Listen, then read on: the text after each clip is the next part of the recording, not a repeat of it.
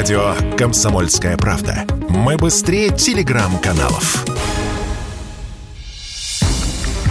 Евросоюз намерен отменить упрощенный визовый режим с Россией, пишет Financial Times со ссылкой на свои источники. Соглашение действует с 2007 года. По информации издания, решение могут принять в ходе двухдневной встречи европейских министров в Праге, которая стартует 30 августа. Решат ли европейцы отменить упрощенный визовый режим и что в таком случае изменится? Этот вопрос мы задали основателю визового центра «Эксперт Виз» Юрию Певзнеру.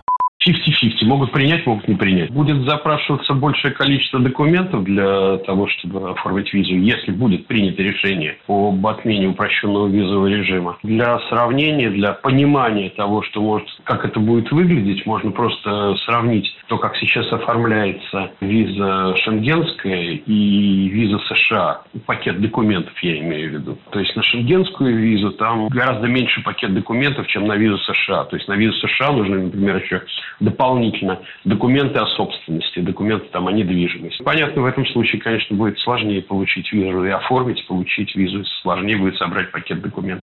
Сейчас россиянам нужно предоставлять два финансовых документа. Возможно, упор будет делаться именно на расширенный список документов как гарантию возвращения в страну проживания. Может быть свидетельство о собственности на квартиру, автомобиль, какое-то движимое и недвижимое имущество, свидетельство о браке и рождении детей, если заявитель выезжает один и оставляет семью в России. Ранее власти Эстонии, Чехии, Польши, Литвы и Латвии заявляли, что будут голосовать за полный запрет выдачи виз россиянам. Против высказались в Германии, Германии, Греции и Португалии. Это чисто политический вопрос, поэтому решение будет приниматься исходя из текущей ситуации, считает Юрий Певзнер. На сегодняшний день, да, это маловероятно. И Барель говорит о том, что он считает, что это неправильное будет решение. Все зависит от того, как будет развиваться политическая ситуация. В последние годы, вот с началом пандемии, понятно, что туристический поток резко сократился, да, а если говорить о сокращении потока с момента начала спецоперации, да, то он сократился тоже в разы, просто в разы. Я не думаю, что для европейских стран большее сокращение потока будет серьезным ударом таким. Запись на подачу документов этим летом уже ощутимо усложнилась.